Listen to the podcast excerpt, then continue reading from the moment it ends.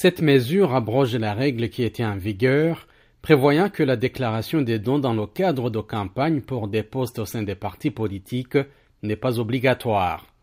Dans une décision, la juridiction suprême estime que l'ancienne pratique porte atteinte à la loi sur l'éthique et au régime des conflits d'intérêts, dont les dispositions sont essentielles pour la transparence et la lutte contre la corruption rampante.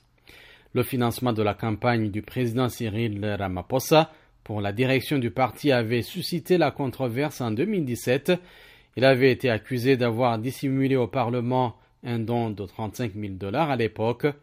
M. Ramaphosa, 69 ans, avait été finalement blanchi par la Cour constitutionnelle et avait pris les rênes du pays en février 2018 après la démission de Jacob Zuma, mis en cause dans des scandales. Le chef d'État est toutefois dans la tourmente autour d'une sombre affaire de cambriolage quelques mois avant que l'ANC ne décide de le présenter ou non comme candidat pour un second mandat en 2024. Il est accusé d'avoir dissimulé à la police et au fisc un cambriolage datant de 2020 dans une de ses propriétés.